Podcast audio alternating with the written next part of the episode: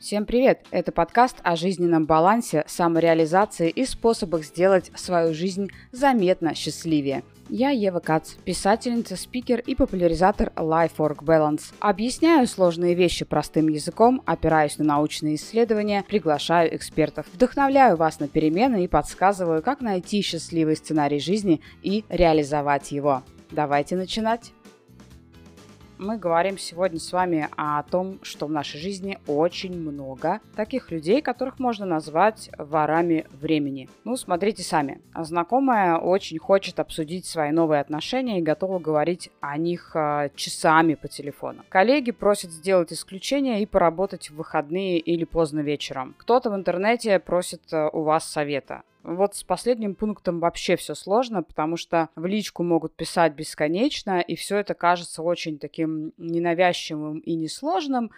Ну, ты же там в рекламе разбираешься, можешь мою компанию посмотреть.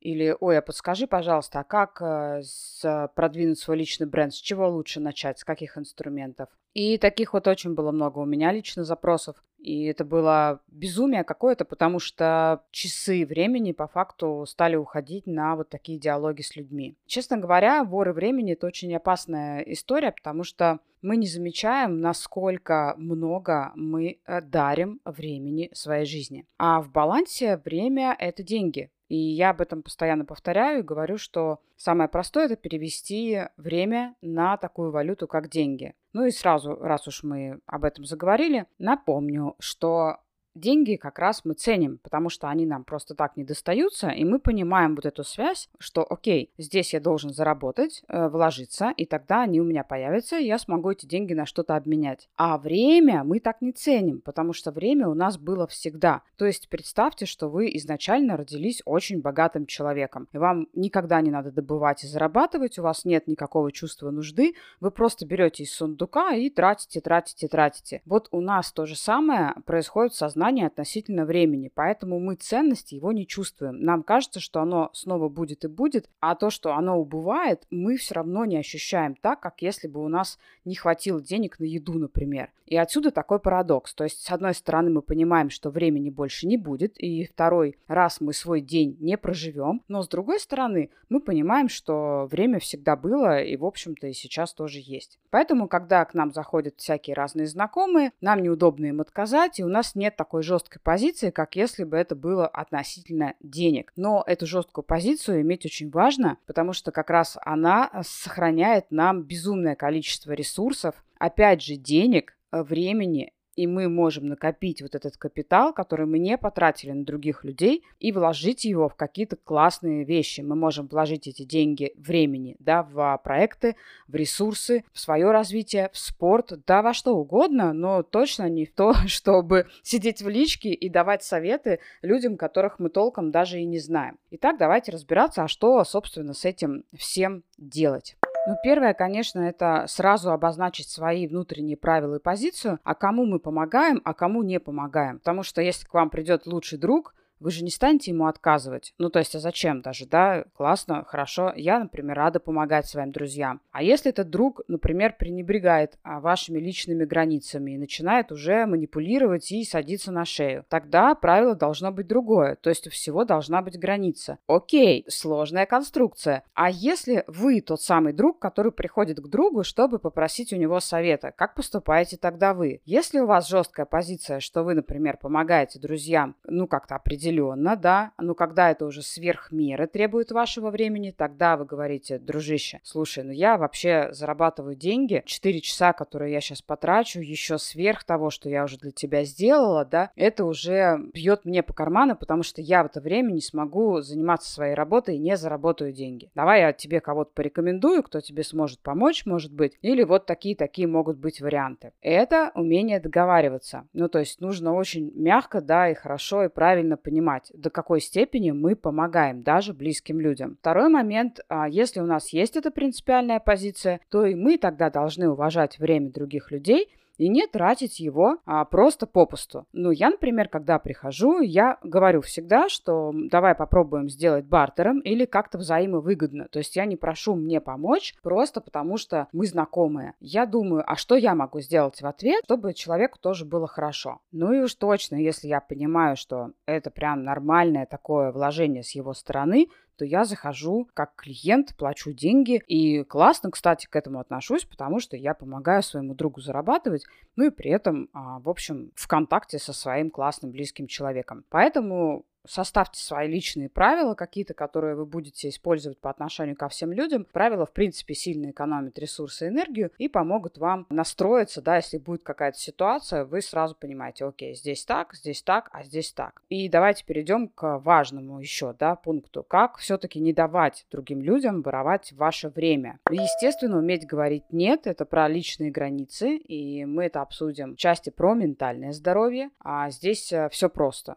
Ну, то есть вы не обязаны никому помогать только потому, что вас об этом попросили. Мне в этом плане очень нравится аналогия с деньгами. Просто представьте, что к вам приходят в личку люди, которые просят у вас не совет, а деньги. Ну, то есть, привет, а, дай мне, пожалуйста, тысячу рублей, а дай мне, пожалуйста, 500 рублей, а дай мне, пожалуйста, 600 рублей. И в зависимости от того, как много у вас таких запросов, вот посчитайте, сколько у вас могут попросить денег. Второй момент, что вы ответите, да, то есть если человек, которого вы вообще практически не знаете, он просто на вас там подписан, периодически вас комментирует, приходит просить деньги, ваш ответ будет, разумеется, нет, я не даю деньги незнакомым людям. Сделайте то же самое относительно времени, и каждый раз, когда будут такие запросы, просто вспоминайте этот пример. И становится легче, сильно легче это сделать, когда у вас есть понятная стоимость ваших услуг. В свое время, например, я сделала платные консультации не потому, что я собиралась их продавать на начальном этапе, а как раз, э, чтобы отшить вот этих людей с запросами. То есть я просто сделала специально такую услугу. Консультация у меня тогда стоила 6 тысяч рублей поставила ставила ценник. Когда ко мне приходили, я сразу всех отправляла на посадочную страницу и говорила, «А, конечно, я могу помочь, вот э, стоимость моего часа, моя консультация стоит 6 тысяч.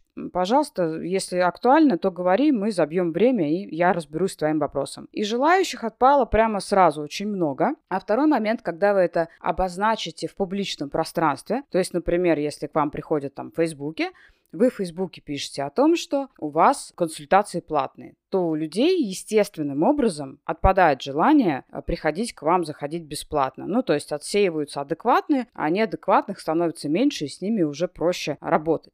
Если, допустим, у вас затык, то есть нет консультации или какая-то другая сфера деятельности, и мы говорим про какие-то другие вещи, например, переработка на работе, дополнительные услуги и что-то еще, то здесь поможет а, такая штука, как стоимость часа. Вы высчитываете, сколько стоит ваш час. И от этого вам будет гораздо проще посчитать, сколько стоит вообще ваше время. И неважно, что вы делаете в это время. То есть, если вам присели на уши какие-то знакомые на телефоне и уже час тратят ваше время, у вас включается кассовый аппарат, и вы понимаете, что сейчас человек потратил ваши там 15 или 10 тысяч рублей, или 6, или 3, в зависимости от того, сколько стоит ваш час. Ну а как посчитать э, стоимость часа? Здесь все очень просто. Если вы специалист, который уже продает свои услуги и консультирует, то вы стоимость своего часа, скорее всего, уже знаете. Если нет, то вы берете всю среднюю заработную плату и делите на количество рабочих часов, в месяц и получаете примерную стоимость. Я рекомендую всегда делать очень дерзко, то есть разделить стоимость желаемой зарплаты, но только реалистично желаемой, да, то есть понятно, что если вы хотите зарабатывать миллион, а сейчас зарабатываете 50 тысяч, то это нереалистичная цифра. Она реалистичная в будущем, но на данный момент вот эту точку, ближайший поинт, нужно взять все-таки более заземленно. И вы делите на количество возможных рабочих часов. Я использую дерзкий метод. Исхожу из того, сколько часов я хочу вообще работать. У меня получается по 5 часов 4 дня в неделю. Это, внимание, подход, когда у меня уже очень круто выстроены процессы. То есть раньше я такую роскошь себе позволить не могла, сейчас, в принципе, могу. Когда у меня уже настроены процессы, команда, когда я понимаю свою эффективность, когда я управляю задачами так, что они у меня улетают, да, и я эффективно, например, если я сажусь писать текст, то я его напишу за 40 минут. А раньше, до системы управления уровня жизни и до управления, которое я вам тоже рассказываю на маршруте, я бы это делала, эту задачу 3 часа, отвлекалась бы, прокрастинировала и еще, возможно, бы доделывала на следующий день. Поэтому я могу себе позволить эффективно работать по 5 часов. Но это будет прям нормальная, хардкорная, эффективная, четкая работа. После этого я ухожу также классно, круто и радостно жить. Ну, то есть у меня получается концентрированный график, но он а, полный и такой, как хороший рацион классного зожника. В нем есть все. Поэтому мои 5 часов и 4 дня в неделю я делю количество на ту сумму, которую хочу зарабатывать в месяц. И так у меня выходит стоимость моего часа. Она выше средней по рынку, но мои клиенты платят эти деньги, потому что знают о качестве работы и результате. Поэтому вы тоже экспериментируете, повышайте свою планку только реалистично. И очевидно, если вы задумаете работать по 2 часа и зарабатывать 5 миллионов в месяц, будет сложно эту идею, конечно же, реализовать. Когда вы будете знать стоимость своего часа, то вам будет легче ценить свое время. А дальше все очень просто. Вы перекладываете это время на любые задачи, любые дела, которые на вас сваливаются. То есть вы понимаете, что если у вас намечается переработка часа на 3, то это вам обойдется в такую-то сумму. Вам будет легко это все считать, и вы можете очень легко это все оценить. И не важно, что вы в эти часы, например, деньги не заработаете, но вы заработаете ресурсы или другие капиталы, которые для вас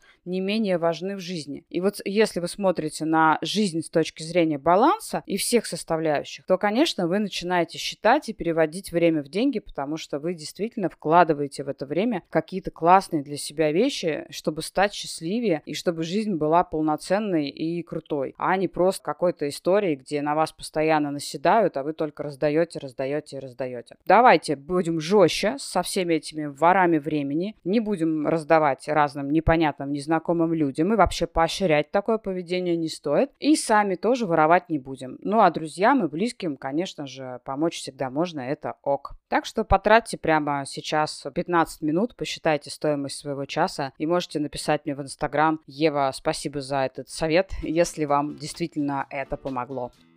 С вами была Ева Кац. Еще больше информации о жизненном балансе ищите у меня в телеграм-канале от чекаута до воркаута и, конечно же, в моем инстаграм Ева, нижнее подчеркивание, Fox. До скорых встреч и пока-пока.